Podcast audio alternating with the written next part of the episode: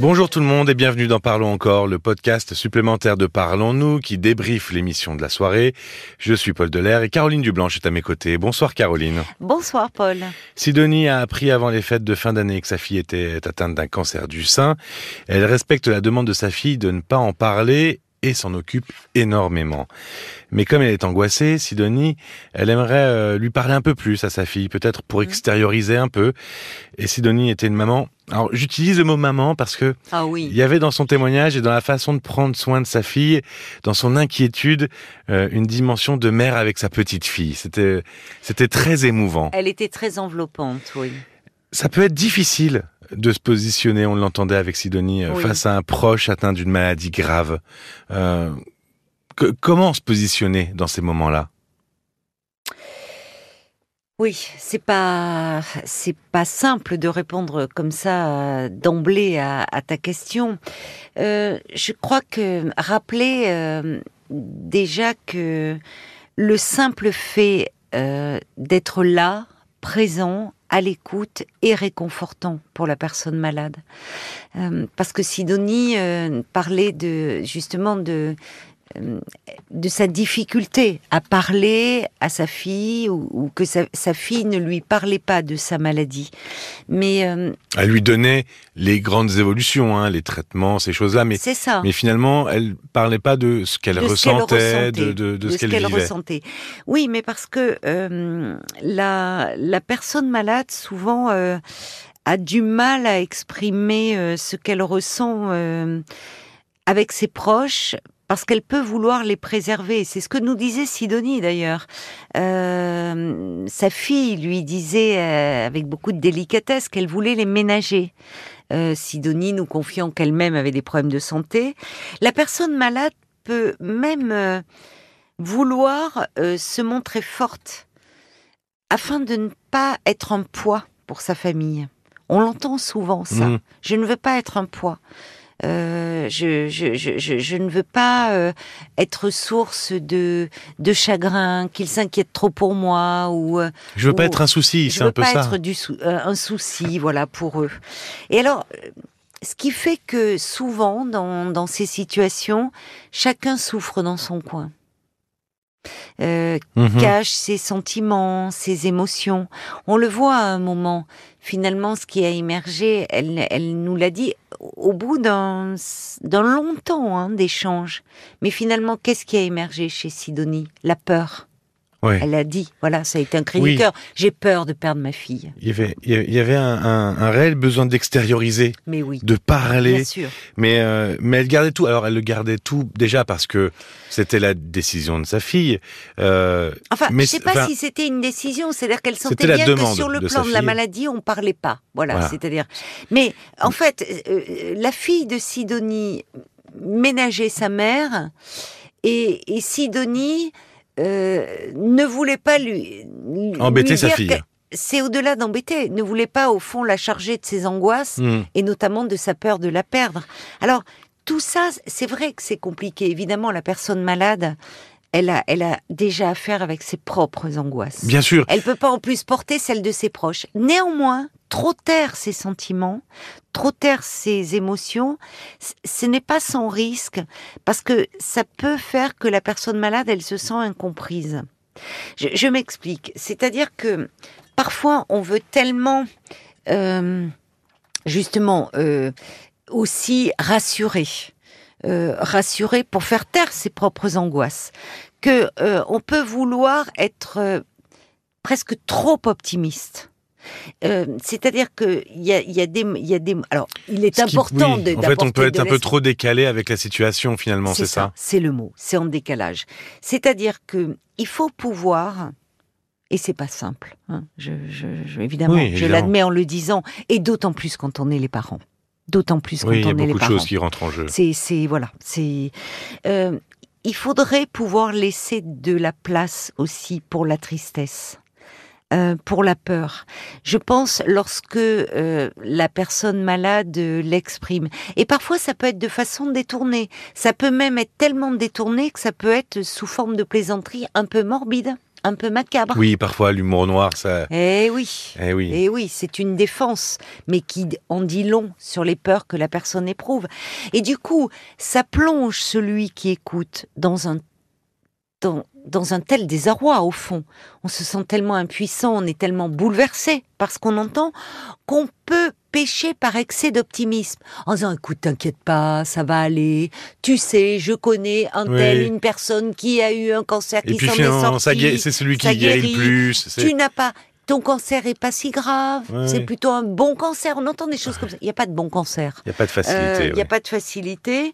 Donc, finalement, que du coup, ce qui était en train peut-être de s'ouvrir, eh bien, la personne malade va, elle va taire ses émotions. Elle va taire. euh, Oui, parce que finalement, ce que ce qui euh, euh, voudrait être quelque chose de plutôt Donc, encourageant, optimiste, optimi- bienveillant et- optimiste. Bien sûr. en fait est pris comme euh, ah non mais finalement euh, je me plains peut-être trop et on va parler que de ma maladie. Ou en tout cas, euh, ça peut pas être entendu. Hmm. Parce que derrière tout cela, derrière, euh, quand je disais excès d'optimisme, c'est-à-dire que c'est tellement insupportable, et c'est compréhensible, d'entendre la peur, euh, d'entendre euh, la tristesse, le désarroi, qu'on peut vouloir fermer. Hmm. Et donc, ben, elle va se taire et et elle ne va, elle ne va, elle ne va plus rien dire. Donc en fait, il faudrait parfois, comment dire, je dis bien il faudrait parce que je sais à quel point c'est compliqué, surtout quand on est proche et donc impliqué. euh, savoir prendre sur soi, parfois simplement, quand je disais la présence, c'est-à-dire il n'y a pas toujours quelque chose à dire. Et Faut on l'entendait dans le témoignage de Sidonie que je vous invite à écouter hein, sur euh, l'application RTL. Oui, il faut des parfois. euh, voilà, alors c'est ça, tu as raison, mais je, je poursuis quand même là sur le. Parfois, on, on peut être là, écouter, se taire en fait. Mhm. On n'a pas toujours une réponse à apporter. Ce qu'on fait nous en tant que professionnels, ce que font les professionnels de l'écoute, les psys, c'est-à-dire que euh, quelqu'un, on, peut laisser s'exprimer cette peur, cette tristesse, parfois cette peur de la mort. Euh, Il n'y a pas toujours, ça fait du bien de pouvoir, ouf, la déposer, voilà, et qu'il y ait un autre qui soit présent et qui l'entende et qui écoute. Voilà. Euh, alors après, comme tu dis, euh, la communication, ça passe pas seulement par la parole. Il y a les attitudes, Mhm. il y a les gestes, et il y avait euh, ce moment très doux, très fort, où euh, Sidonie nous disait, alors qu'elle-même était très fatiguée, elle prenait sur elle parce que sa fille lui demandait de la masser, en lui disant que ces massages lui faisaient tellement de bien qu'après cela, elle pouvait dormir.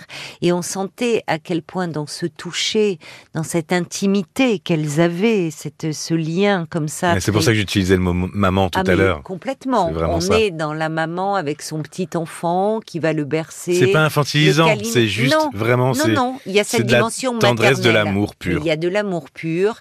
Il y a quelque chose qui passe par euh, la main sur le front, la main quelque chose qui va rassurer la main dans les cheveux.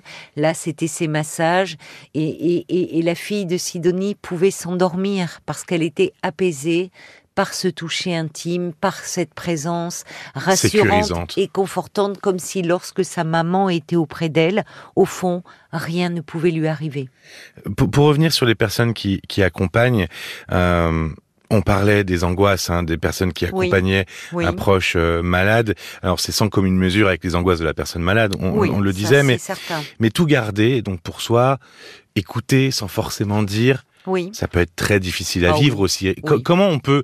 Euh, bah voilà, extérioriser sans sans euh, en faire part euh, la- le proche malade? Comment sans, sans le gêner? Comment on peut aussi sortir de de de cette euh, de cette euh, Angoisse. Angoisse. de cette- de ce- Eh bien, euh, Sidonie nous disait qu'elle avait appelé la Ligue contre le cancer, qu'il, euh, qu'elle avait trouvé là-bas une écoute, il y a un des soutien. associations. Il y a des associations. Et hum, je pense à la Ligue contre le cancer qui, qui fait un travail remarquable, mais il en existe d'autres où euh, il y a des groupes d'écoute, des lignes, des groupes de parole, pardon, des lignes d'écoute pour les malades, évidemment, mais aussi pour leurs proches. Parce que euh, dans ces associations, il y a des personnes malades, mais il y a aussi des proches et qui savent à quel point c'est dur. Euh, parce que la, la, quand le, la maladie, elle, euh, euh, elle épargne personne. Alors évidemment, euh, la personne malade, elle est touchée dans son propre corps. C'est elle qui doit se battre, euh, qui doit lutter pour sa vie. Mais évidemment, tous ceux qui l'aiment autour sont, sont impactés, sont, sont frappés aussi. Et, et, et, il est important parfois de euh, de faire appel à un professionnel de l'écoute. Alors, à travers les associations, des groupes de parole, mais on peut aussi avoir des entretiens individuels. On peut euh, voir un psychiatre, un psychologue euh, pour parler de, de sa propre douleur, d'être un petit peu conseillé, aidé sur l'accompagnement qu'on peut apporter à ce proche qui est malade. ça peut être important parce que justement là, on peut dire sans craindre de, de faire du mal à l'autre, c'est-à-dire sans chercher à préserver l'autre. Il faut rappeler aussi, quand tu disais comment être, comment, comment se comporter, il faut toujours rappeler que la personne malade, elle n'est pas que malade. Et eh oui. elle reste une, une personne. Elle reste notre amie, notre enfant, notre parent. C'est ça, notre, notre, notre épouse, notre mari, notre sœur, notre mère. Euh, euh, elle, elle garde toute sa singularité, tout ce qui fait qu'on l'aime, sa sensibilité, sa personnalité, ses centres d'intérêt, ses qualités, ses défauts. Et donc, en fait, dans l'absolu, il faudrait pouvoir ne pas changer d'attitude avec elle. Eh oui. C'est ça, c'est-à-dire il faudrait, dans l'absolu. Oui, il faudrait, mais pour cela, il faut digérer sa propre inquiétude, sa propre peur, sa propre douleur. Mais c'est-à-dire que euh, si, subitement, parce que la personne était malade, alors qu'on communiquait beaucoup sur le mode de l'humour, de l'autodérision, et que là, euh, on devenait euh, avec tout s'arrête, tout s'arrête, euh, empli de d'une compassion, de, elle nous reconnaîtrait plus, elle dirait qu'est-ce qui se passe? Donc, il faudrait pouvoir garder de la spontanéité. Mmh. Mais évidemment, en disant cela, et tu le dis, enfin, on se rend compte à quel point c'est pas, c'est pas toujours possible, c'est compliqué en tout cas, mais c'est important. C'est-à-dire que, euh, comme je disais, la, la, maladie, elle est suffisamment présente. Et, et, il faut pas l'enfermer dans sa maladie. Elle a aussi besoin qu'on lui apporte que, que qu'il y ait quelque chose qui demeure et que même si son quotidien est totalement bouleversé et va tourner autour de la maladie avec les traitements, avec les rendez-vous euh, médicaux, avec les examens, justement que les proches, eux, ils, ils, ils, ils, ils puissent préserver ce lien, assurer cette continuité de ce que la personne était avant la maladie et de ce qu'elle demeure au fond d'elle-même, même si la maladie transforme évidemment, on ne peut pas le nier. Et physiquement, on parlait du cancer. Ça change la vie, évidemment. Hein, on parlait du cancer. La personne physiquement, elle est changée. Elle peut perdre ses cheveux, ses sourcils. Elle peut, elle peut, elle peut, elle peut devenir euh, maigre. Elle peut devenir, enfin bon. Euh, mais mais psychique, psychiquement aussi, parce que quand on vit avec une épée de Damoclès, mais au fond, euh, ce que je disais à Thomas, son ADN, son noyau dur, son essence, reste là, demeure. Donc il faut aussi euh, euh, garder, euh, garder cela en tête finalement. On peut aussi dire des choses. Je disais que la présence compte, mais il y a des petites, il y a des choses parfois des paroles qui peuvent être maladroites. Demander comment vas-tu à quelqu'un qui a une maladie grave il vaut mieux dire comment te sens-tu, par exemple. Et c'est des petites choses, mais euh, euh, bon, euh, on peut dire aussi quand on vient de l'apprendre et qu'on est soi-même sous le choc de la nouvelle, on peut dire je suis, je suis désolée de ce qui t'arrive. Et c'est aussi dire je pense à toi, je pense beaucoup à toi, tu comptes beaucoup pour moi. Ça fait du bien aussi et ne pas oublier que hum, chaque cas est particulier parce que parfois soi-même on veut se raccrocher à des, à, des exemples que l'on a pu avoir, à des situations et dire, tu sais, je connais un tel, je te le disais tout à l'heure. Oui, c'est ce qu'on disait. Mais, mais, à un moment, c'est nier aussi ce que la personne vit. Oui, on peut sortir toutes les statistiques qu'on veut, tous les exemples qu'on veut. Mais oui. Et chaque cas est individuel. Ça, n'enlève pas le fait que c'est la personne qui y est confrontée et qui doit se débattre avec cela. On parlait tout à l'heure des groupes de parole, des associations. Je, vais vous donner euh, l'adresse de l'Institut national du cancer, euh, qui est e-cancer.fr et sur le site de l'Institut national du cancer, vous retrouverez un annuaire de toutes les associations régionales et nationales euh, avec tous les groupes de parole et, et, euh, et de soutien euh, de toute la France. Voilà, c'était euh, pour préciser ça. C'est important. Quand, euh, pour dire, juste pour euh, quand même conclure sur cet échange que l'on a eu avec Sidonie, tu parlais de, de, de, de la maman, qu'elle était, beaucoup Ah, d'auditeurs mais l'ont c'était relevé. vraiment ça. Ah oui, c'était la maman, oui, c'était une maman. C'était vraiment. Et on sentait aussi euh, ce qui était touchant, à quel point la famille faisait bloc autour de cette jeune femme, euh, à quel point il y avait de la solidarité dans cette famille, de la générosité, euh, et, on sait à quel point l'entourage familial représente un soutien précieux pour la personne qui est malade. Oui, une arme de plus dans un combat. Oui, oui. Voilà, c'est vraiment ça. Merci beaucoup, Caroline.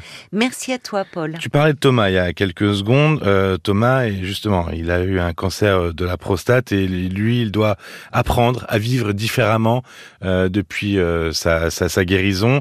Il y a eu Rose aussi qui doit continuer à vivre seule depuis le décès de son mari. Vous pouvez retrouver euh, ces témoignages de ce 25 mai sur l'application RTL ou sur votre application habituelle de streaming. 09 69 39 10 11, c'est le numéro de téléphone si vous souhaitez euh, participer à l'émission lundi soir. Je dis lundi soir parce que c'est le lundi de Pentecôte et on sera bien présent. Merci d'avoir été à l'écoute. On vous embrasse et à très vite. À très vite. Parlons encore. Le podcast.